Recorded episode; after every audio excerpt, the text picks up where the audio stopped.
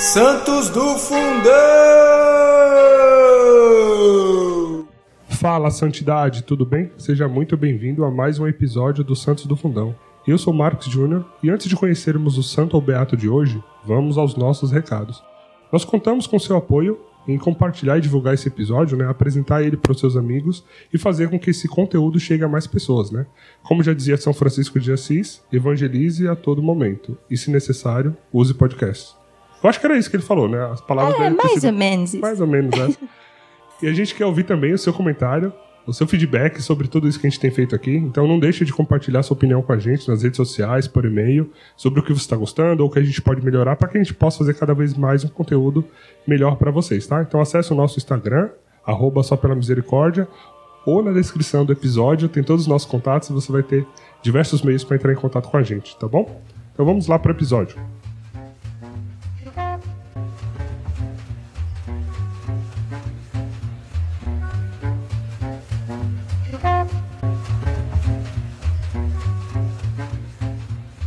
Para o episódio de hoje eu estou aqui com Dani Vieira, Cris Dias. Tati Boni. Dani Morango. Hoje nós vamos falar de um casal. Hoje nós vamos falar de dois em um. Vocês vão entender ao longo do episódio aí por que esses dois em um. Então hoje o nosso episódio é sobre os beatos Luigi e Maria Beltrame. Então vamos à biografia deles.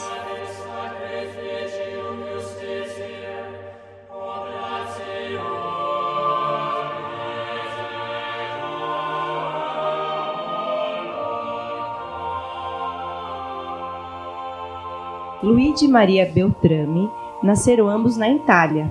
Ele em Catânia, no dia 12 de janeiro de 1880, ela em Florença, no dia 24 de junho de 1884. Luigi era um brilhante advogado e chegou a ser vice-advogado-geral do Estado italiano. Maria Corsini, nascida numa família nobre, era professora, escritora, apaixonada por música. Trabalhou como enfermeira voluntária da Cruz Vermelha durante a Guerra da Etiópia e da Segunda Guerra Mundial. Ela era catequista e também era comprometida com várias associações de caridade, como a Ação Católica Feminina. Eles se conheceram em Roma e se casaram na Basílica de Santa Maria Maior no dia 25 de novembro de 1905. Luigi com 25 e Maria com 21 anos de idade. Tiveram quatro filhos: Estefânia, Filippo, Césare, que se tornaram religiosos, e Henriqueta. Após 50 anos de casados, Luigi faleceu vítima de uma parada cardíaca em novembro de 1951, aos 71 anos, e Maria faleceu 14 anos depois, em 26 de agosto de 1965, aos 81 anos. Eles foram o primeiro casal a serem beatificados juntos, em 21 de outubro de 2001, por São João Paulo II. Muito bem, pessoal. Como vocês viram aí na biografia, né? Esse é o primeiro casal que foram beatificados juntos. Ou seja, não dá para separar Luigi de Maria e nem de Maria de Luigi. A santidade de um passava tanto pela vida do outro que na, na congregação da causa dos santos, né, ao avaliar eh, essa beatificação, eles falaram, meu, não dá. Ou é os dois ou é nenhum, né? Então é tudo ou nada. Então, eh, hoje a gente vai falar então desse primeiro casal que foi beatificado juntos e são um só, né? Tanto perante Deus a partir do, do sacramento do matrimônio, como aqui na Terra para todos nós que podemos venerá-los, né? E hoje, como a gente está falando de família, a gente tem um ilustre participante no episódio aqui. É, vamos torcer para ele não aparecer tanto, mas pode ser que ele apareça em alguns momentos aí, que é o Isaac, nosso filho, está aqui nesse episódio. Então, se você escutar algum grunhidinho aí de criança, é o Isaac, tá bom? Não liga não. Então, pessoal, o que, que vocês querem trazer pra gente aqui de interessante ao conhecer um pouco mais da história deles e a se tornar mais amigos de Luigi e Maria Beltrame? Então, como nós já falamos em outros episódios, né, a questão da missa diária. A Tati risada. Missa diária, devoção a Nossa Senhora. Terço. E rezar o terço em família todos os dias. Aí hoje, até antes da gravação, eu tava pensando assim, pô, eh, a gente já tentou rezar o terço em família em casa, né? A minha mãe reza o terço super acelerada. Ave Maria cheia de graça, ora convosco. Meu pai já fica super irritado que ela fica acelerada para rezar. E aí a gente não acaba encontrando um equilíbrio para rezar o terço, né? Como que eles conseguiam? E eu fiquei me perguntando isso. Será que, tipo, porque hoje, assim, o Cauã, né, que é meu filho, tem oito anos, eu tenho tido dificuldade de fazer ele rezar comigo um mistério do terço do combate. O mistério do terço do combate deve dar um minuto. Cauã, vem aqui, é para você rezar pelo menos um mistério. Ele vem, reza o mistério, acabou, volta pro quarto dele, né? E será que a gente tem que, que, obrigar mesmo? Você vai sentar aqui agora e vai rezar o terço comigo. E aí eu fiquei pensando neles, como era? Né? Será que os filhos já tinham também esse chamado? É, a gente viu que três deles, né, se tornaram religiosos. Eles já tinham essa predisposição, gente, de sentar com os pais e ter esse amor, né, ao Santo Terço, essa devoção ao Santo Terço. Como é que vocês acham que era isso? Eu acho que esse casal ele tem pouca, é, poucas informações, né? Diferente de outros que, que a gente já leu. Mas o pouco que a gente vê da história deles, eles já vinham de famílias católicas. Então acho que isso já era um diferencial aí na história deles, né? Eles já nasceram em famílias católicas. Ela era mais é, ativa, ela tinha uma fé mais praticante do que ele. É, então eu acho que esse, esse, essa escuta deles a Deus já era uma coisa, uma predisposição interior, né? Estou imaginando aqui a partir daquilo que, que eu li. E eu acho que depois eles conseguiram ir colocando isso em prática na família. O, o que eu li, que eu achei bem interessante, é que ambos tinham temperamentos difíceis. Então eu fiquei pensando na graça deles se deixarem ser moldados por Deus. Porque se fossem dois temperamentos fáceis, era mais fácil se relacionar, era mais fácil dar conta daquela que era a vocação deles. Mas eles já tinham, já eram de temperamento difícil. Então fala-se que, que eles já tinham um pouco ali de, de discussão, mas eles entenderam qual era a vontade de Deus para a vida deles e aí eles se abriram a isso.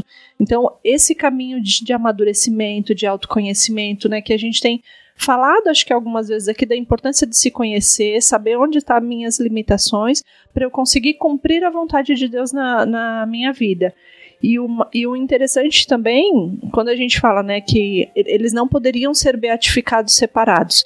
Quando a gente vê a história, por exemplo, fazendo um comparativo de Zélia e Luiz, a gente tem toda uma história da infância de Zélia, a gente percebe que a busca na santidade dela, é, a história dela já era composta por elementos aí, acho que importantes para construir quem ela é, quem ela se tornou na vida familiar ali. Estudando a história de Luigi e Maria Beltrame, o que eu percebi é que de fato a santidade deles se deram na vocação matrimonial. Há poucos relatos do que eles eram antes disso, mas na vocação matrimonial, os filhos é, e há frases dos filhos bem interessantes que eles falam assim: em nenhum momento a gente percebia um clima ruim dentro de casa. Depois acho que a gente pode até citar esse trecho, mas a gente não percebia esse clima ruim dentro de casa. Não era um clima careta, mas era um clima de alegria, né? Então já deu para entender que o temperamento ruim dos pais, eles conseguiram moldar isso, já não já não já não vivia é, esse caráter, né? É, dentro de casa. Eles conseguiam viver o clima gostoso, passava isso para os filhos e de alguma forma, desde criança, desde pequenininho, acho que eles já iam também é, levando isso na formação, tanto religiosa dos filhos, né? Assim, a, a Cris abordou um lado da vocação e do deixar se moldar, mas eu acho que aí são dois lados, né? Respondendo a pergunta da Tati. Acho que esse é um lado de, assim, de ser o exemplo, né? E, e de e de acolher, né, e de mostrar para as crianças, né, de, da vida real, né.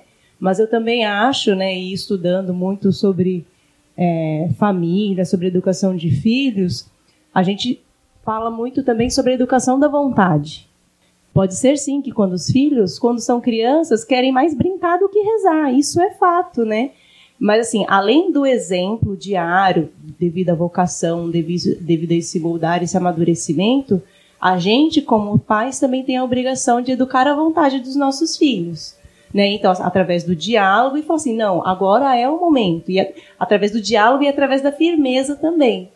É, é o estabelecimento da rotina, porque eles sempre rezavam né, no mesmo horário, então as crianças já sabiam o que ia acontecer.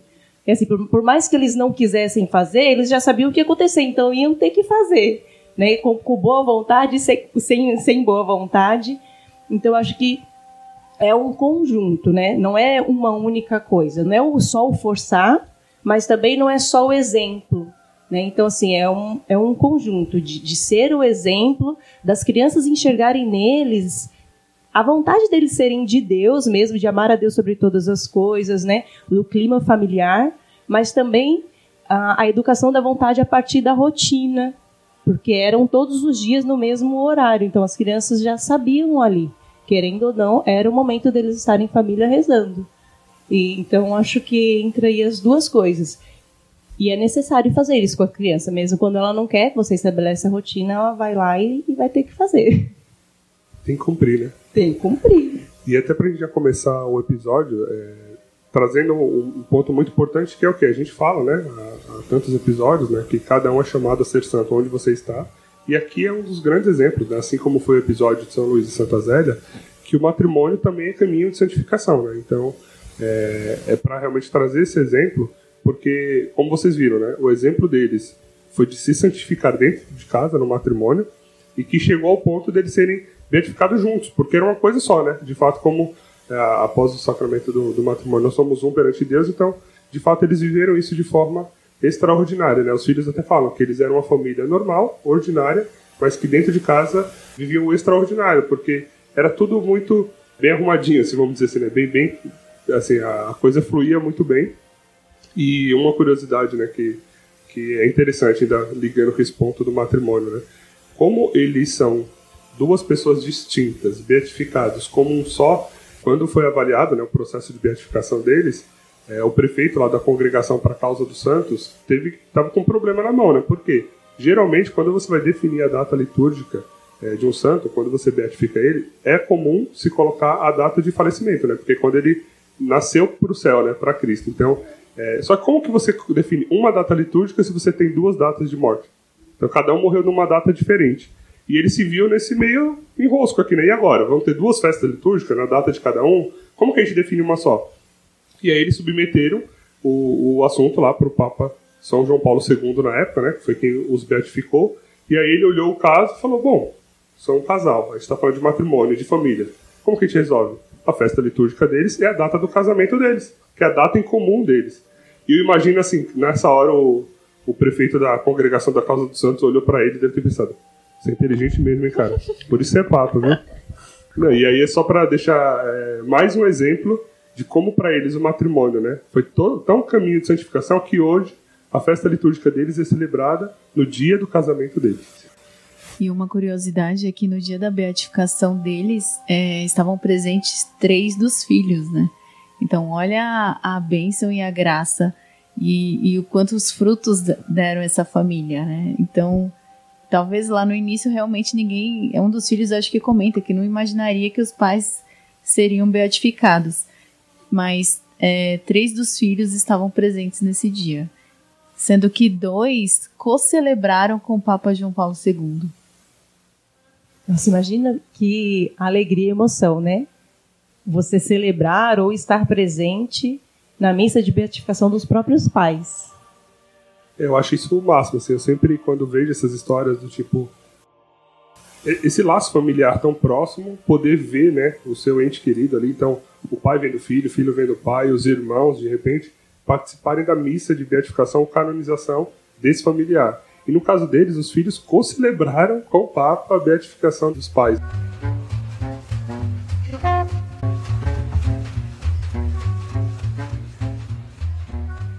É, inclusive, assim, assim que um, um dos filhos é, virou sacerdote, ele já celebrou a missa pelas bodas de prata, né, do, do, casamento dos pais. Acho que poucos dias depois. Imagina você ter essa, essa graça, né, de, de estar participando de muitos momentos importantes, né, da vida é, dos seus pais, celebrando e oferecendo o sacrifício de Cristo ali para eles. Né. Situação importante, assim, para nesse casal foi dentro dos nascimento, do, do nascimento dos filhos, né? Eles tiveram três filhos e sendo que na última gestação, né, a Maria teve um, um, problema na, na placenta e aí, sim, renomados ginecologistas, né, obstetras, falaram que a única chance de sobrevivência dela seria o aborto. E eles disseram não. É, era muito arriscado, elas, elas tinham 95% de, de chance de que ela iria morrer né, se ela seguisse com a gestação. Isso ela estava, acho que, com 4, 5 meses já de gestação, quando teve esse, esse problema. E aí foi aconselhado que ela abortasse e eles de pronto, né, falaram não, que eles iriam sim se entregar à graça de Deus, confiar na vontade de Deus. E aí ela seguiu o restante da gestação, né, com muitas dificuldades, muitas provações, muitos sofrimentos, mas como Deus é fiel àqueles, né, que confiam, que acreditam e recorrem a ele, ele operou esse milagre e as duas sobreviveram, né? Tanto Maria quanto a Henriqueta. Nossa, é difícil falar esse nome. Henriqueta. e, e, um detalhe aí é que ela nasceu no tempo certo, saudável, saudável. ambas super bem, né? Pós-parto, mãe e filha. E aí, Literalmente com a graça de Deus. Com a graça de Deus. E Henriqueta, para calar a boca de quem queria que ela não nascesse, viveu até os 92 anos. E viu Bem, a mãe ser beatificada. E viu a mãe ser beatificada e foi a quarta filha, né? Ela é caçula do, do casal.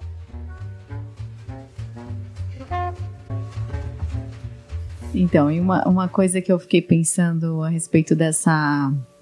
do problema que ela teve na gestação da Henriqueta, né? Que em outro caso, por exemplo, que me veio à mente foi da, da Santa Giana Beretta Mola, que no caso ela acabou falecendo.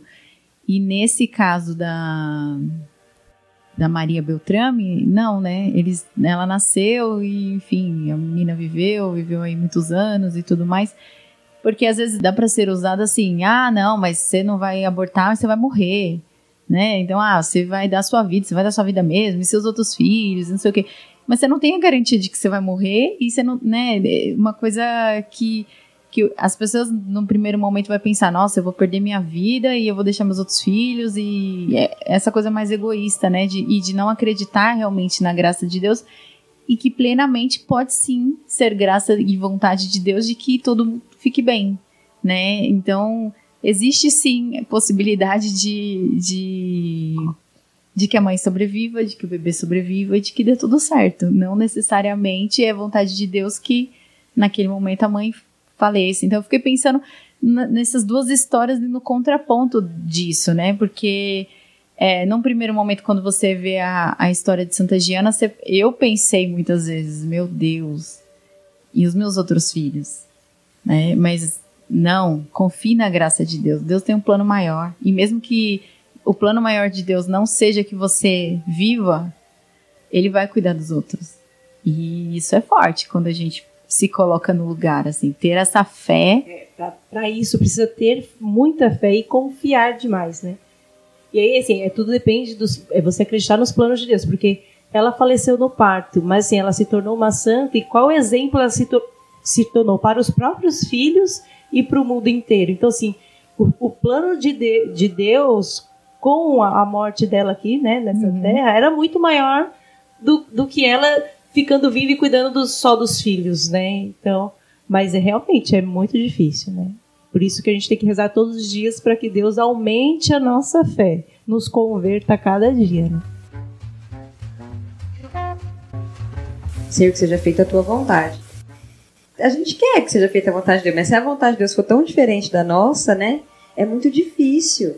Então, essa fé e essa, essa confiança que, a, que as Danis falaram, é aquela confiança de entender assim: eu estou rezando por essa causa, mas será feita a vontade de Deus, porque eu creio que a vontade de Deus é boa e agradável. É muito difícil ter essa certeza assim. Senhor, está nas tuas mãos, faça o que o Senhor quiser, que eu estou aqui, ó, uh, tranquila com o que o Senhor fizer com o que o senhor fizer, né? A gente quer sempre o nosso querer, como a Dani falou. Ah, a gente vai, né, vamos crer e confiar que ela vai sobreviver. Mas também, se não sobreviver, era vontade de Deus, né? Se sobreviver, a vontade de Deus. É muito, gente, é muito difícil. É Por muito isso é oração mesmo. diária, é comunhão diária, é missa diária, terça em família e devoção à Nossa Senhora. Esse é o segredo da santidade. E detalhe, eles também eram é, devotos e consagrados ao Sagrado, Sagrado Coração, Coração. de Jesus. Isso.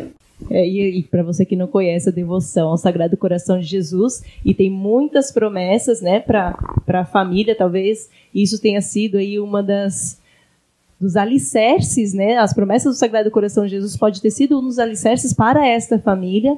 Né? Nós temos o episódio Santa Margarida Maria Lacoque. que fala sobre esta devoção. Então confere lá também depois de terminar de ouvir esse daqui. E só lembrando também, né, que essa questão da gente conformar a nossa vontade à vontade de Deus é difícil porque é natural da nossa humanidade, né, é buscar, digamos que o conforto, a tranquilidade ali, mas que a gente tem que sempre sair de nós para se conformar com a vontade de Deus. Até porque se você parar para pensar, né, Tati, o próprio Jesus, ele falou, né, Pai, afasta de mim esse cálice, mas que seja feita a sua vontade. Ou seja, é, o maior não- exemplo de que ele também passou por isso. Pela né? humanidade, ele não queria passar, né? É, mas ele sabia que o plano de Deus era, era maior também. Ele mais que ninguém sabia, né? Sabia tudo. Então, é, realmente, é um, é, um, é um sacrifício muito grande, mas que, é como a gente falou, né? Tá no kit aí de santidade também, né? A obediência, a humildade, todas as características que vocês já falaram. E essa fazer sempre com que a nossa vontade vá se conformando e se ajustando até chegar na vontade de Deus. Né? E eu não, vocês não acham que a gente também é um pouco assim, meio cara de pau? Porque lá no fundo, muitas vezes a gente sabe qual que é a vontade de Deus. Eu acho. Eu não acho que a gente é meio cara de pau, não. A gente, a gente é sem vergonha mesmo. A gente é completamente né? cara de pau. Aí por isso que dá medinho de falar seja feita a tua vontade. Não, Porque a gente sabe, porque a gente, qual, foi- qual é o nosso único chamado? A santidade. Então a gente sabe qual é o plano de Deus pela nossa vida. A gente aqui não, não abraça o negócio. Isso que nós somos só pela misericórdia. Só pela misericórdia. Só pela mis- misericórdia. E assim, gente, a biografia deles eu resumi. Porque se fosse pra falar tudo que, aquele, que esse casal fazia, eu falei, gente, o dia deles não tinha 24 horas. Eu achei que ninguém ia falar sobre isso. Falei, Ah, Jesus. não, não, não, não tem como não falar, tá? e assim, aí a questão que a Tati trouxe, né, de, de rezar o texto com, com o filho, a minha pergunta é, gente, como eles conseguiam fazer tantas coisas com quatro filhos? Porque eles trabalhavam fora, eles serviam na igreja e não era em uma pastoral, é praticamente todas as pastorais da igreja que tinha, eles serviam. Ela era catequista, ela, ela ajudava os jovens, ela né, tinha o encontro das Voluntária da Cruz mulheres, Vermelha. Era enfermeira, ela acolhia a gente, o, Os soldados da guerra. o povo da guerra, os estra... qualquer pessoa que batia na porta deles, eles acolhiam. E eu falei, gente, tudo isso cuidando de quatro filhos e ainda era professora, né? Escritora. Ela escreveu inúmeros livros voltados para a educação, para a família. Eu falei, gente, como que essa mulher conseguia Na fazer? casa, na casa Ela dormia uma hora por dia, né? É, na na casa- cadeira, ainda se bobear. Na casa dele sempre tinha um quartinho pronto e preparado para acolher qualquer pessoa que batesse ali, né? É, inclusive, é, encontrei né, relatos de que eles salvaram é, muitas pessoas do campo de concentração. É, realmente, assim, era um casal que multiplicou as 24 horas do dia, né? E detalhe que ela não fazia isso sozinha, né? Então, assim, quando fala da santidade no matrimônio, o marido dela estava com ela. Então, ela fazia isso junto com ele. E- Era um só, literalmente. Literalmente, gente. não Não, tem como separar os dois. Era literalmente um só.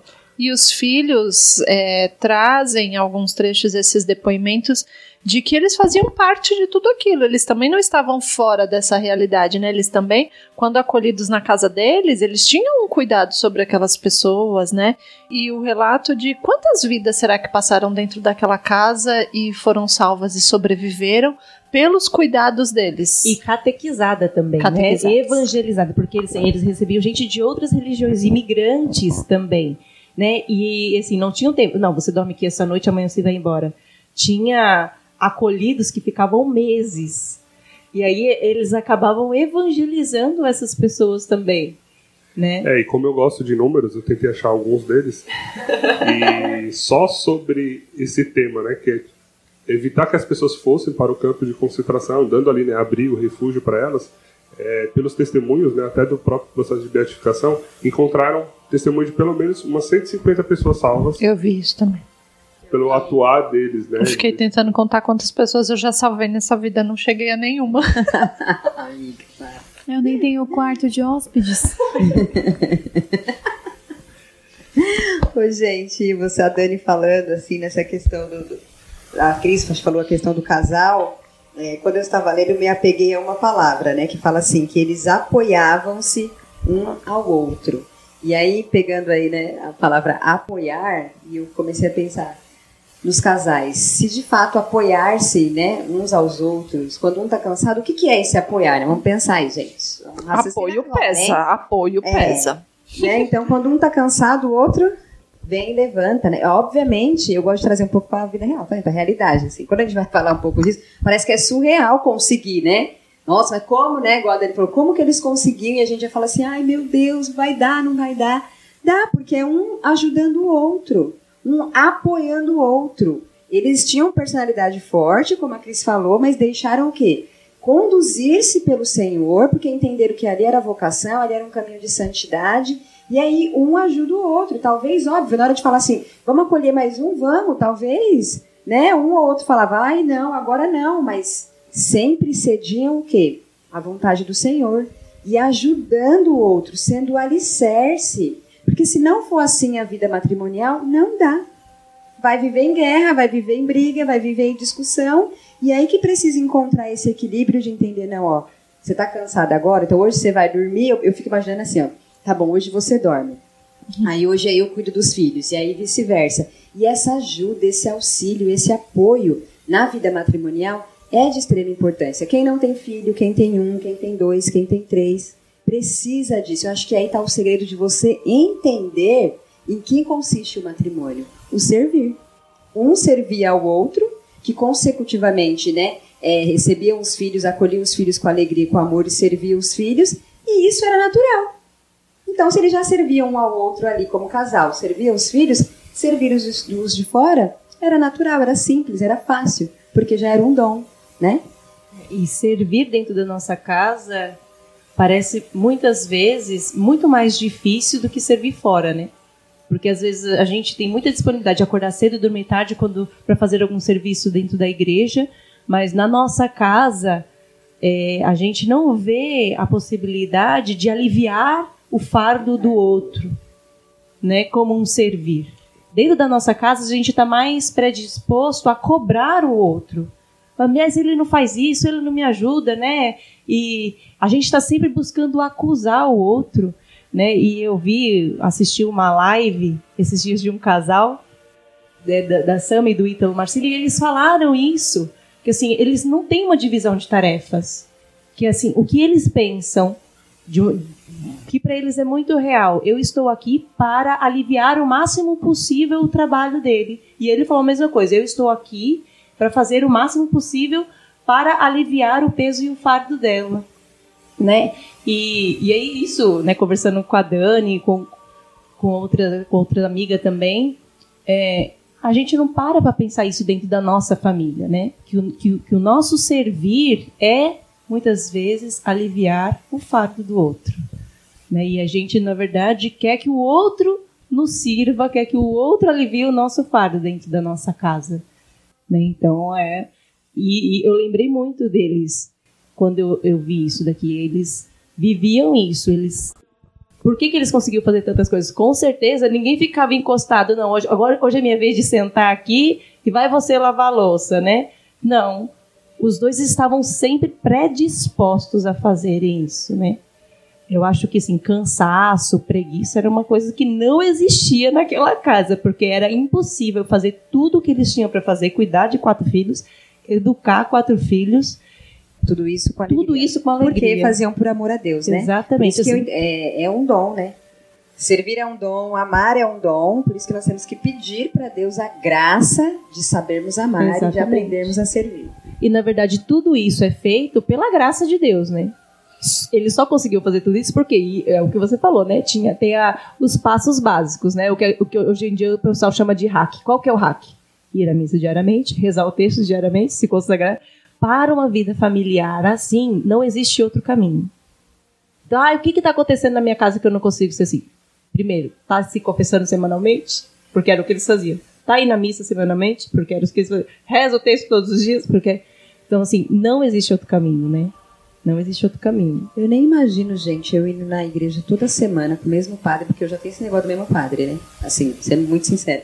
Toda semana lá. Né? Assim, a gente tem esses bloqueios, essas coisas. Mas toda semana eu vou lá me confessar. Não que não, não acho que eu não tenho pecado para toda semana, tenho para todo dia, misericórdia, cada é, para todos os períodos do dia. No sentido assim, eu vou lá de novo, dá aquela vergonha, dá não dá? vergonha. Eu falo assim, gente, mas eu tô confessando o mesmo pecado de novo. Eu assim, não vai tomar vergonha na cara, não. O padre nem lembra, mas eu digo assim, eu vou lá de novo, toda semana, mas não quero saber, é o negócio do instrumento, né? Que a gente abriu uma passagem aqui hoje de Santa Faustina, que fala, né, não se importe com os instrumentos que eu estou usando para te dar a graça, se importe com, com a graça. Se eu me importar com a graça da, da absolvição e que eu vou estar ali, né, agraciada para receber Jesus, é muito maior. Mas, cara, é isso. A gente tem, Deus tem mostrado para gente, para vocês que têm acompanhado os podcasts, o caminho. Para nós, sobretudo, né? Para nós, principalmente. Aqui. E por que, que tem sido tão difícil? Por que, que a gente não tem a determinada determinação? né? Fica com De... essa frase aí que ela vai ser explicada mais para frente. Boa, Dani, vai ser, vai ser tenso, hein, gente? Já vamos se preparando. Spoilers. Bom, é, na homilia de beatificação, tem um, só completando o que vocês falaram aí desse contexto da família né, e da espiritualidade, tem uma frase que o, o Papa São João Paulo disse e que, que a igreja nos ensina, né? Que ele fala que esse casal, essa família conseguiu viver o amor é, semelhante como Cristo amou a igreja. Então, pensar na vida matrimonial, na família, entendendo todo o contexto, como Cristo amou a igreja, essa é a comparação mais alta, mais elevada que poderia existir na relação familiar. Como Cristo amou a igreja, dando a vida por ela. Então, acho que isso, vocês falando desse servir, né, dessa relação a dois, da entrega ao outro, sem esperar nada em troca, foi exatamente o que Jesus fez. Cristo amou a igreja assim, né? E uma frase do filho também me chamou bem a atenção que contextualiza essa questão da, desse ambiente familiar. Ele fala: Nunca havia imaginado que os meus pais seriam pro, proclamados santos pela igreja, mas posso afirmar com sinceridade que sempre percebi a extraordinária espiritualidade deles. Em casa, sempre se respirou um clima sobrenatural, sereno e alegre. E além de tudo isso, né, como vocês falaram, para complementar, é, esse amor de fato que eles tinham realmente um pelo outro, né? Por Luigi, até pela profissão aí, ele era advogado, né, chegou a ser advogado geral do estado, então ele tinha alguns compromissos onde ele tinha que viajar muitas vezes, né? E aí nessas viagens de Luigi, Maria ia escrevendo cartas para ele também, mandava algumas cartas para se correspondendo, né, e mantendo contato. Naquela época, como tinha WhatsApp, então era por carta mesmo. E aí eu achei aqui num, num dos materiais é, estudando sobre ele, né, onde ela sempre colocava, né, as palavras de carinho, de amor por ele, e numa delas ela ainda colocou, né, que ela colocou que Luigi, o nosso destino é sublime. Ela já tinha essa consciência desse extraordinário. Né? Saúde, Isaac. então ela já tinha essa, essa consciência, né, de viver o extraordinário dentro de casa que é o ordinário, né? Então por isso que talvez o filho tinha essa percepção, né? Por mais que os pais não externalizassem isso de forma verbal, eles externalizavam com as ações, né? Era, era aquela coisa, né? Quando a gente fala que quando transborda, isso vai contagiando todo mundo que está à volta, né? Então não tem como não perceber essa aura que existia ali dentro da casa deles. Acho que só de você entrar você já era impactado por isso, né? E acho que uma dica importante, né? Dentre os materiais que nós estudamos, a homilia do Papa no dia da beatificação. Gente, isso. que coisa linda. Ai, linda. Eu, eu, tinha, tinha até colocado aqui, né? Um monte de frases que eu também. Dá pra usar tudo, né? Então vamos contar aí essas frases, mas assim, é, leia na íntegra, pesquisa lá no site do Vaticano, são duas páginas de homilia, mas é maravilhoso, é ensinamento para a família como um todo, assim, e tão real nos nossos tempos, né? Tão vivo para nossa realidade hoje. E pode deixar que eu coloco o link direto aqui no texto desse episódio para facilitar a sua vida aí, tá bom? Ah, então não tem desculpa, né? Vai lá e lê. Então, assim, então, aproveitando, tem uma, uma frase que, que o, o Papa João Paulo falou, vou ler aqui para vocês, que ele falava, né, assim, como Luiz e Maria é um importante exemplo para as famílias de hoje. Ele disse assim: é, caríssimos, a igreja confia em vós para enfrentar os desafios que a esperam neste novo milênio. Entre os caminhos de sua missão, a família é a primeira e a mais importante. A igreja conta com ela, chamando-a a ser um verdadeiro sujeito de evangelização e apostolado. Então, assim, ele fala né, que este casal é um exemplo e de que a igreja precisa de famílias como, como a deles. Que colaborem, né, né Dani? Por, sim, por todo o trabalho que eles fizeram, assim, além de formar os filhos, né, deram frutos para igrejas, foram três religiosos, né? Quantas pessoas foram evangelizadas, quantas pessoas foram salvas, né? E, e então, assim, é um pedido do Papa, né, para todas as nossas famílias, que a gente, seguindo o exemplo, né, de Luiz de Maria, que as nossas famílias também sirvam e sejam a igreja, porque a igreja precisa da gente. Eu tô ouvindo você pensando aqui, se eu tivesse o dom da. Não, de voar, como é que é? De êxtase. dom de Maria. O dom de Maria não é que ela dom que ela, que ela tem. De levitar. Esse aí, se eu tivesse o dom de entrar em êxtase com algumas situações, essa seria uma delas. Assim, o que me deixa assim fora da terra é pensar nessa correlação entre a família os, os, sacerdotes, as vocações, né, as vocações religiosas. Ah, tá. Porque é uma correlação, é uma mistura, de, é uma igreja viva não existe separação, porque é da família que nascem os sacerdotes, é da família que nascem os santos, é da família que nascem as freiras. Então, é necessário, é a base. Quando a gente fala que família é a base, é isso, porque é da família que nasce a, a santidade, é da família que nascem os bons sacerdotes. Imagine o quanto os pais de Maria e Luigi foram excelentes sacerdotes, porque eles aprenderam em casa, eles tiveram pais santos, e ai deles se não fossem um bom sacerdote mas bons religiosos, porque nasceram da família. Então, o dom do êxtase, eu entraria só de meditar nisso aí, Fê. E aí o Papa fala assim que é, é, a família é importante para a igreja e para a sociedade, né, gente? Olha a sociedade que a gente tem, tem vivido, né? E que, assim, facilita, assim, muito mais o divórcio, né? E, e, e endossam isso, né? De que, assim, ah, se não deu certo, vai lá e divorcia e tá tudo certo, né? Do que é, sustentam e auxiliam né, na constituição familiar, na, na, naquele. Assim, de que permaneçam, né? É que hoje em dia o mundo já prega muito isso, né? Tipo, assim, as pessoas estão casando já com essa frase: Pensando, ah, se não der certo, separa.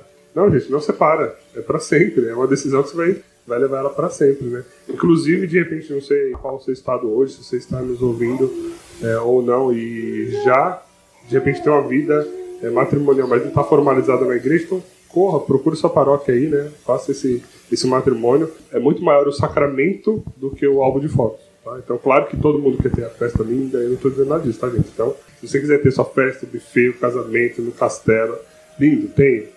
Mas mais importante do que isso é o sacramento. É, então, é, e, e, e também, é, para você, é, nesse sentido que o Marcos falou, mas também para aqueles que já se divorciaram existe também um postulado dentro da nossa Igreja Católica para, para essas pessoas, porque a gente sabe que existem inúmeras situações né, que levam a isso. É claro que, que ninguém casa querendo se separar, querendo, né? Mas veja assim, o que, que a igreja fala sobre isso, como as, as igrejas, como a igreja acolhe as pessoas de segunda união, né? Então, assim, a nossa igreja é uma igreja muito rica mas quando a gente fala né, do divórcio, é porque está sendo muito banalizado mesmo. As pessoas não casam com um compromisso, com esse compromisso né, de que o casamento é algo sagrado. Né? Mas a gente sabe sim que existem situações que acabam sendo mesmo que muito difícil, ou para né, nós humanos aqui, impossível de se resolver. Então, nenhum divorciado tem que ser julgado também, ou, ou crucificado, ou menosprezado, ou é me melhor ou pior do, do que ninguém. Né? A gente só está trazendo uma reflexão de diferentes pontos, né? Até mesmo porque temos aqui entre vós, né, uma pessoa que é divorciada, eu sou divorciada e hoje estou em processo de nulidade, gente. Então, existem meios, meios. que você pode correr, né, para ajustar a sua situação e receber a santa comunhão na graça de Deus. Amém. Isso é importante a gente falar, né? Também. Eu não sei nem porque nós entramos diretamente nesse assunto, mas se estamos falando dele, né, acho que está dentro desse contexto de matrimônio que a gente tem partilhado hoje. É, nós não podemos nos esquecer que a nossa igreja é uma igreja de misericórdia, né? A casa do Senhor é uma casa de misericórdia. Então, se de alguma forma você que tem nos ouvido se identifica com isso, como a Tati colocou, acho que a Tati tem buscado esse caminho de uma maneira bem legal e com certeza ela fica, acho que à disposição, né, para de repente conversar, num outro momento falar mais sobre isso entender que a nossa igreja é uma igreja que acolhe, né? É, nós não estamos falando de, de leigos, de padres, de religiosos, nós estamos falando daquilo que a igreja nos ensina. Assim como eu busco ser um leigo melhor para mim, para minha igreja, para Deus, a nossa igreja é uma igreja que acolhe e, e, isso precisa ficar claro, né? E a nossa igreja ela espera que todos nós vivamos esse caminho da santidade no ordinário. E aí cada um de nós vai encontrando essa vontade de Deus dentro daquilo que Deus tem para nossa história. Você que namora também, que está ouvindo esse episódio, né? Não espera casar para viver uma vida de. uma vida santa. Sim. Viva essa santidade dentro do seu namoro. Busque, né? essa santidade, busque viver a castidade. Eu costumo dizer sempre assim, né? Eu procuro viver uma vida mais santa e buscar né, as coisas de Deus, porque quando eu for testemunhar, porque um dia eu vou testemunhar, gente, vai ser o testemunho, hein? Tem que ter muita coisa linda para contar no testemunho. As quedas vão existir, elas vão ter, mas eu quero proclamar muitas bênçãos, muitas graças.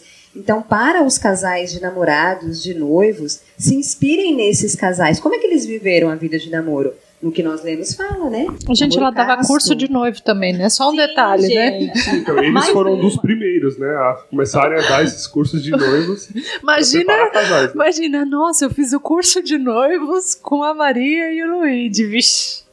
E para você até aprofundar um pouquinho mais também, né, seguindo nesse, nesse estudo aí do que é a família, né, do que é o matrimônio, é, eu vou deixar junto com o link aí da, da homilia do Papa João Paulo II, eu vou deixar também, porque ele já começa a homilia falando que era uma ótima oportunidade poder beatificá-los quando estava se celebrando né, 20 anos da exortação apostólica Familiares Consortium. Meu latim está meio enferrujado, tá? Então não liga não.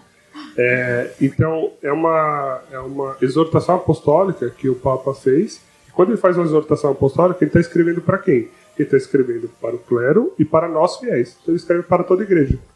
E nessa exortação apostólica ele fala né, sobre a função da família cristã no mundo de hoje. É, se ele fala lá no mundo de hoje, que era o mundo de 1980 quando ele escreveu, eu não tenho dúvidas de que lendo a gente ainda vai encontrar muito ensinamento, a gente vai tirar muitas lições importantíssimas para nós no nosso mundo de hoje, né? 40 anos depois, mas que são bem atuais. E essa exortação ela fala sobre as tarefas de cada um, né? A responsabilidade de cada um no lar tem uma outra exortação que nós abordamos no nosso primeiro episódio de podcast, que a gente explica como é feito os processos de canonização e beatificação. Se você puder, corre lá e escuta também depois desse. É, é isso, né? É, se, se munir de documentos que nos ensinem a viver a nossa vocação. Então, como a Tati falou, se você hoje, jovem, está nos ouvindo, fez o seu caminho vocacional, a primeira coisa que eu acho importantíssima é fazer um caminho vocacional. Deus me chama à vida matrimonial, Deus me chama a vida religiosa. Se Deus me chama a vida matrimonial, o que, que eu vou fazer a partir de agora? Eu não vou ficar aqui parado esperando o meu José ou minha Maria chegar na minha vida. O que, que eu já posso fazer? Então eu vou conhecer os métodos é, naturais, vou entender como a igreja fala sobre isso. Posso sim começar a estudar sobre família. Posso já começar a rezar pela pessoa que Deus vai preparar para mim porque essa é a vocação que Deus me chama, então eu já tenho que me preparar para essa vocação. Puxando esse gancho todo do Marcos e da Cris, é, e puxando a orelha também, vai ler o documento, mas faz alguma coisa. Né, gente? Faz alguma coisa. Não fica com as informações guardadas para você. Porque, como eles bem falaram aqui, a Dani Vieira também falou: ah, os casais já casam, ah, e se não der certo, separa. E quem contrapõe isso? Quando chega um casal para você e fala isso, você fala o quê para ele? Você fica calado? Ah, é. Você concorda? O que, que você também tem feito para. É, é, o quanto você contribui para isso? Você vem e fala alguma coisa da igreja ali, você testifica, você indica a vida de um santos para eles estudarem, ou você também está nesse relativismo de, ah, vou ficar quietinho aqui, Sabe, ele falou que você não casa ficar quietinho para não arrumar confusão, para não arrumar briga. Nós precisamos falar. Se a gente lê, se a gente estuda, se a gente aprende, nós precisamos passar isso adiante, gente, né? Então cabe a nós como cristãos falar, né? Eu tava é, uma colega casou recentemente e já estava com crise assim no primeiro mês de casamento, né? E qual que era? Qual que é a nossa cristão? Não, amada, vamos aqui, ó, tá um livrinho aqui, ó. Lê esse livrinho aqui, dá esse livrinho aqui seu, seu esposo. E manda vídeo, manda live, manda um monte de coisa. Porque nós temos essa missão, gente, de ajudar esses casais. Né? E não ficar vendo de braços cruzados a sociedade se acabar, porque ah, é assim mesmo, né? Hoje em dia tá assim. Né? Então estude, leia, mas denuncia. Não tinha, tinha uma música da Cida Borges que eu adorava. É, isso entrega a sua idade, amiga, tem. É. então é isso, gente. Bora ajudar esse povo, né, a manter ah. esses matrimônios. Uma coisa interessante que a, a Tati falou, né, de como a gente ajuda, né, essas famílias. O padre Gilson, né, o sobreiro, sobreiro homem, fundador da, da Fraternidade do Caminho, foi quem celebrou o meu casamento. E eu não esqueço de uma frase que ele disse. Ele falou para a Assembleia e para os padrinhos: vocês são responsáveis por eles. Então, assim, quando a gente vai num casamento, a gente não está ali só como convidado, a gente está ali como testemunha e responsáveis por aquele casal, de, de ajudá-los a permanecer nesse sacramento, né? Para que eles se tornem fiéis nisso, né? De, de, de levar esse sacramento até o fim, né? Essa promessa que eles fazem um ao outro, a promessa que eles fazem a Deus, né? E a, a Tati falou isso, me veio muito à mente. E a gente muitas vezes vai num casamento, a gente participa de um sacramento como um mero observador, um mero convidado. E se a gente está ali porque a gente é familiar, né, porque a gente é amigo próximo, aquele casal também é responsabilidade nossa, nem que seja numa oração. É claro que você não tem que ir lá na casa dele meter a sua colher, mas assim, você tem uma obrigação de pelo menos interceder e rezar por aquele casal. Como fazer isso de forma efetiva, né? Oferta um mistério do terço. Sim. Pelos casais, pelos matrimônios, pelas famílias. É fazer algo efetivo. Às vezes você não tem a coragem de mandar um vídeo, de sentar, de conversar, mas ora, né? Intercede. Então, assim, a gente já vê que essa, esse episódio, né, Maria e Luiz estão fazendo a gente refletir sobre várias coisas. E aí eu vou trazer mais um ponto aqui também, lendo os estudos, que o Luiz ele era católico, mas ele não era tão fervoroso, ele não era tão praticante, né? E aí, quem se ele, identifica aí levanta a mão, quem né? Quem se identifica, né? O, os homens, né? E aí me fez refletir também no, no papel da mulher dentro do matrimônio, que ele só se tornou praticante por incentivo, né, da, da Maria e, e, e pelo exemplo dela, né, de ou pelas cobranças também, né, pelo puxão de orelha, porque os dois discutiam de vez em quando, né, não deixava ele para trás. E assim, é muito forte para a gente, né, o papel da, da mulher dentro do, do casamento, de, de, dessa base espiritual. A gente vive muito isso aqui, assim, o Marx está em minoria aqui, porque quiser tem mulher. Talvez ele pode até dar um testemunho aí, né? Que a, a, a mulher fica puxando a orelha de vez em quando para voltar para o caminho, se, se sai um pouquinho, né?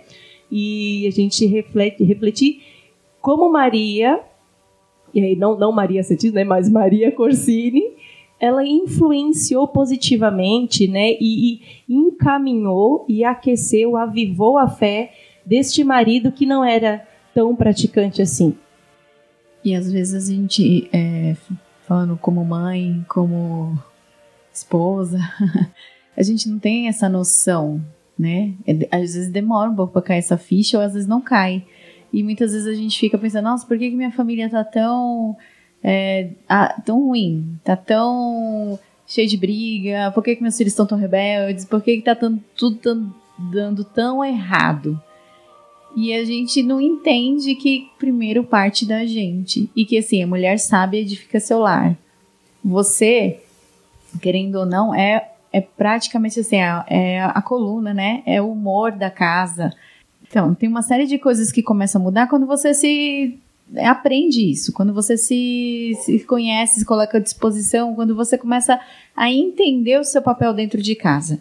Quando você começa a entender o seu papel dentro de casa, tudo aquilo que representa, tudo aquilo que você faz e o quanto isso reflete nas pessoas que moram com você, as coisas começam a mudar. É fácil? Não, não. É uma luta constante e diária. Constante e diária. Tem dias que dá vontade sim de deitar no sofá assistir Netflix, mas você não vai poder fazer isso. E você não vai fazer. E aí não é o não poder fazer isso como um peso né? Tirando esse peso, essa cruz, essa, esse chicote estralando nas suas costas. Não, é ressignificar isso e fazendo por amor. Não, eu vou lavar essa louça aqui por amor à minha família, porque eu quero que a cozinha fique bonita, limpa. Porque esse ambiente tem que ficar legal e prazeroso para minha família viver. Ou eu vou, ah, não, não vou assistir tal coisa, eu não vou fazer tal coisa para mim neste momento, porque eu vou fazer tal coisa para minha família, que é mais importante, e fazer por amor. Então, uma das coisas que me chamou muita atenção nesse episódio desse casal, como também, né, a gente já falou um pouquinho em Santa Francisca Romana e outros episódios aí, é, é ressignificar as coisas e ver que eu posso servir nas pequenas coisas, né? Aquele caminho da pequena via, é, Santa Terezinha, São José Maria Escrivá, falam muito sobre isso, sobre o quanto as pequenas coisas feitas por amor, né, é servir a Deus também. Então, se eu varrer a casa por amor, eu estou servindo a Deus. Então, eu estou servindo a minha família e eu estou fazendo a vontade de Deus através daquele, daquela varrer a casa, daquela louça lavada. E se eu fizer isso por amor, eu estou servindo a Deus sim. Então, foi uma das coisas que, que mais também me, me, me chamou a atenção, me impactou muito nesse casal e veio reforçar tudo aquilo que eu já tenho feito esse caminho. Gente, não é fácil, eu tô casada há quase nove anos, não é isso? então. Mas, gente, a cara do Marcos agora foi a melhor. Mas você não sabe. Nove, né? A gente faz dez. Né? não, a gente vai fazer nove em novembro.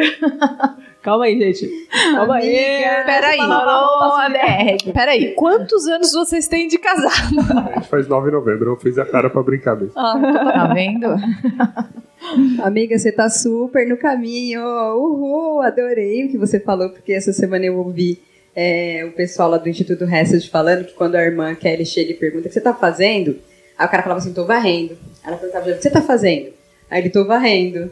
E na verdade a resposta tem que ser assim, estou amando. Então tudo que você está fazendo ali, né, hoje ele já entende. Quando você está fazendo, tô lavando a louça, está fazendo, estou amando. Ai, Essa semana eu fiquei conversando comigo mesmo. Eu ia pegar roupa para lavar e eu pensava, o que, que eu tô fazendo? Lavando roupa? Não. Tô tentando amar, Jesus. eu vou adaptar a frase, tô aprendendo a amar. Não, e só para completar realmente esse, essa importância, né? Como, como a mulher tem um, um papel é, fundamental realmente na família, assim, né? É o pilar, como vocês já falaram, né? Então, por exemplo, hoje, graças a Deus, a gente tem, através da Dani aqui, deu a graça da gente poder, por exemplo, em família, rezar o terço todo dia, em casa com as crianças, né? por mais que eu soubesse, sabe? Tipo, tá no kitzinho, tá na mochilinha do santo lá e tal, mas partiu dela, sabe? É, mesmo na, na própria vida né, espiritual, a vida com, com a igreja, com Jesus, é, mesmo quando a gente se conheceu, eu fui vendo, eu fui vendo né, o quanto é, ela tinha todo um fervor, uma devoção ali, que eu não tinha. Então é isso mesmo, né? A mulher vai puxando, assim como foi no caso de Maria puxando Luigi, é papel sim da mulher, e que não seja realmente um fardo, né?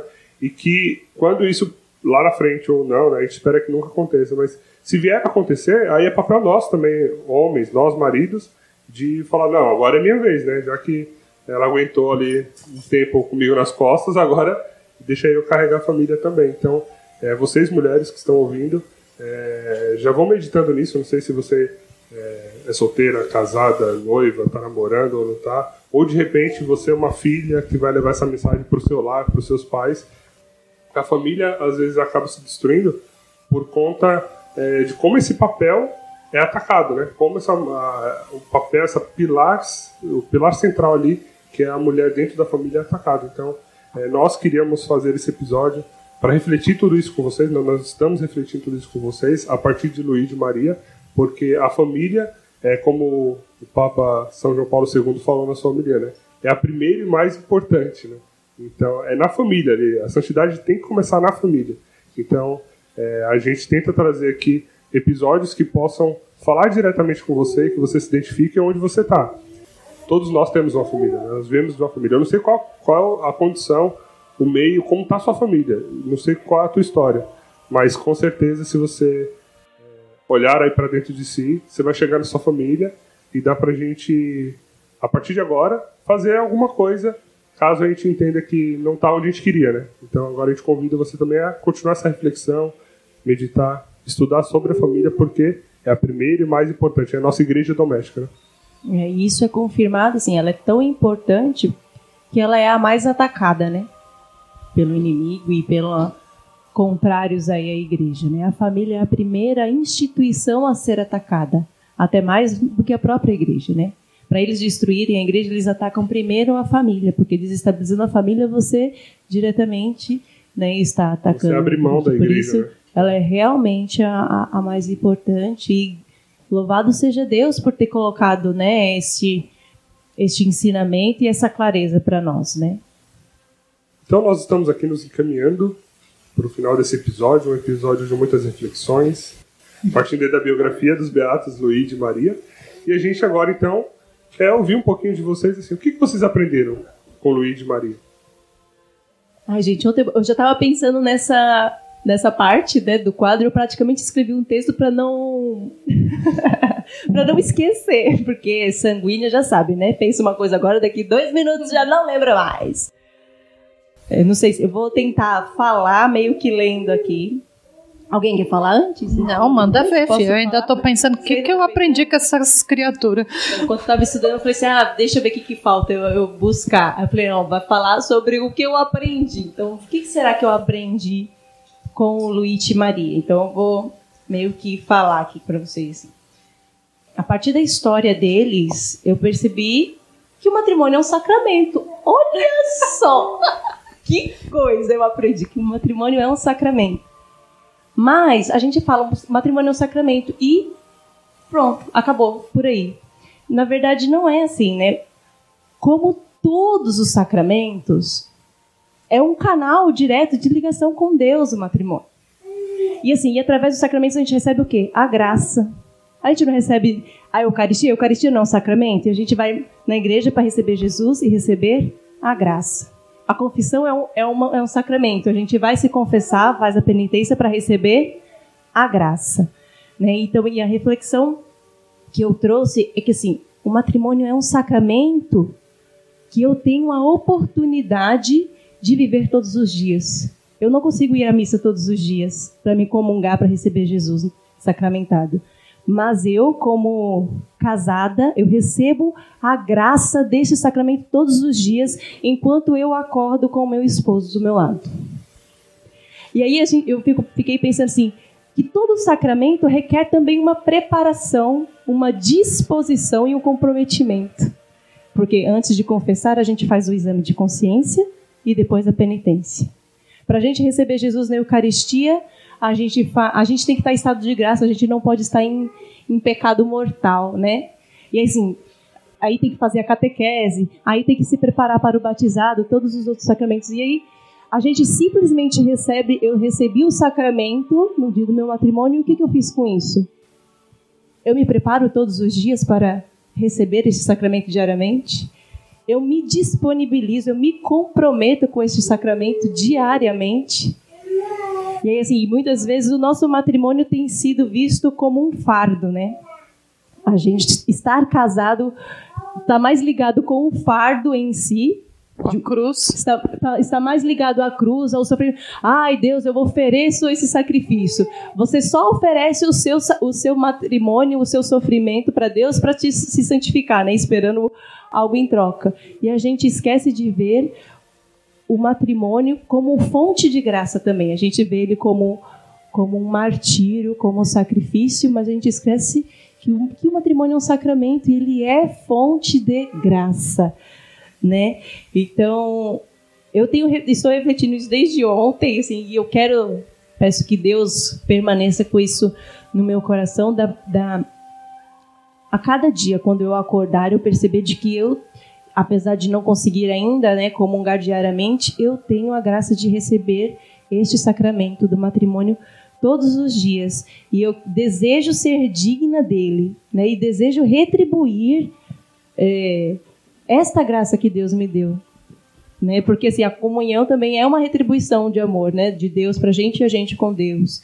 E, E eu desejo muito retribuir isso. Né? Não, não, li o que estava escrito, que eu li aqui no que eu escrevi, mas resumindo o que eu escrevi, era mais ou menos isso. Então, assim, como eu tenho vivido este sacramento do, do matrimônio, quanto eu tenho zelado por este sacramento. Porque eu me preocupo muito na confissão e na Eucaristia, e o sacramento do matrimônio, muitas vezes, me fica esquecido. Só queria complementar que eu lembrei na sua fala de um trecho da, da homilia, né? É, de beatificação desses é, de Luigi e Maria, que o Papa fala o sacramento do matrimônio começa em nós quando se encerra a celebração do nosso matrimônio. É, da, é a partir dali que a gente começa a viver verdadeiramente o sacramento, né? Não é só o ato da celebração em si, encerrou ali, beleza. É, o, o, Papa fala isso e a sua fala me, me trouxe essa lembrança. Isso era uma das coisas que eu estava escrita no texto que, que eu não falei, né? Que a gente acha que o sacramento é só ali, a cerimônia, e aí vai para a festa e beleza. Não. Você recebeu o sacramento ali, mas enquanto você estiver casada, né, você vive o sacramento todos os dias. E só para complementar, né, falando até do sacramento, é, na nossa igreja dois sacramentos não necessariamente precisam do sacerdote, né? E o matrimônio ele é um dos sacramentos em que de fato não acontece pelo sacerdote, não é pelas mãos do sacerdote, e sim pelo sim que nós damos ali um para o outro. Então é o casal que de fato faz é, o sacramento acontecer.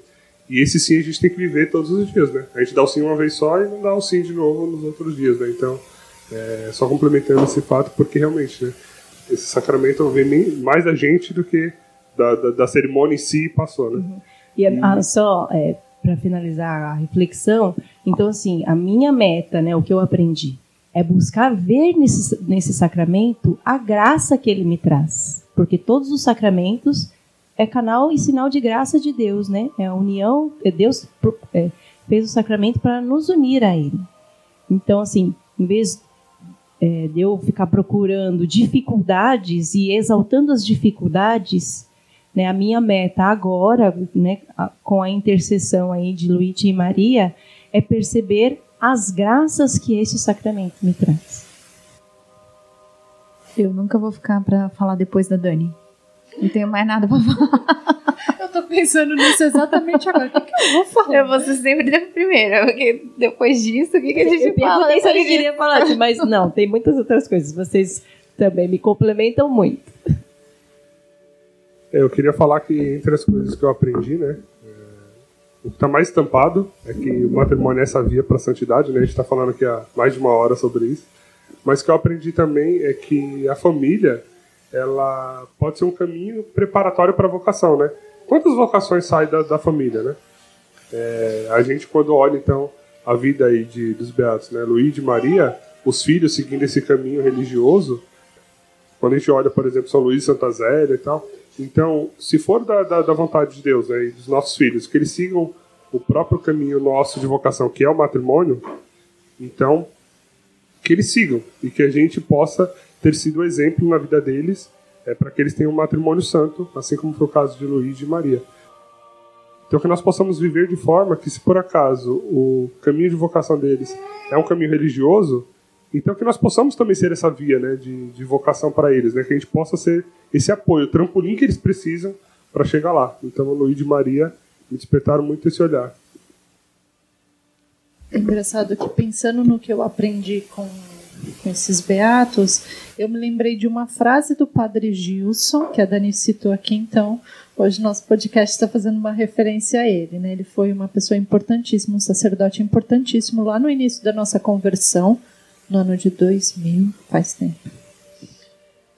E eu lembro de uma frase que ele disse é, uma vez, que é: Eu quero ir para o céu, mas eu não quero ir sozinho. E a história de Luigi e Maria me fizeram refletir isso, assim, que a busca é, pela salvação, pela minha salvação, não tem que ser uma coisa egoísta pensada só em mim. Eu quero é, alcançar a graça de Deus na minha vida, mas eu quero ser como Maria e Luigi que viveram ali juntos, né? Que, que o matrimônio deles, a santidade deles não podia se enxergar separado.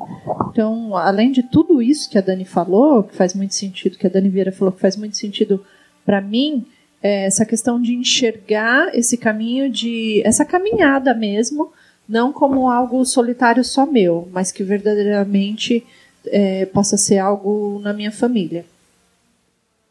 Posso ir embora, gente? Tem, tem o que eu aprendi ainda? Perfeito, todas as colocações, mas o que eu aprendi e quero colocar em prática na minha vida é que dá para fazer muitas coisas, né?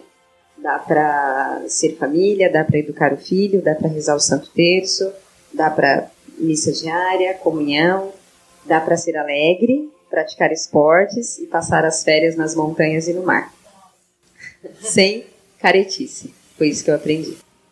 Dá para viver o ordinário, né? Sendo de Deus. É, então, depois de tudo isso, fica difícil aprender alguma coisa diferente. Mas eu aprendi que eu tenho que rezar. Eu tenho que rezar para seguir no caminho, né? E eu fiquei pensando também muito no exemplo deles com os filhos, reforçando, como já foi dito. E eu penso muito nos meus. Então, assim, rezar diariamente, buscar é, a intimidade com, com Nossa Senhora, a participação na missa, enfim, todo, todo esse cheque, né? E esses pequenos passos que, se a gente for ver, eles são simples. Não é algo tão difícil de cumprir, né? Não é algo que eu tenho que subir a montanha com uma mochila nas costas, plantando bananeira, fazendo. Não, eu posso rezar ali todo dia e é isso que vai transformando a minha vida, a minha família e, enfim, é isso, eu acho. Eu posso aprender ainda muito depois que eu vi e eu vou continuar aprendendo com eles a vida toda. então, para a gente se encaminhar aqui para o final do nosso episódio, né, a gente é, espera então que você se aproxime mais de Luiz, de Maria, é, tenham eles como exemplo, né, então é, traga eles para sua casa, para sua família, então não sei qual a sua realidade, mas põe no Viva Voz, dá o play nesse episódio para a família inteira escutar então a gente não podia deixar de ter um episódio tão dedicado à família, assim como já foi o de São Luís de Santa Zélia, né? mas reforçando isso cada vez mais. E a gente espera que você coloque eles então aí no seus, seu hall de amigos do céu também. Amém? Amém. E para a gente encerrar, a vida de santidade é só pela misericórdia.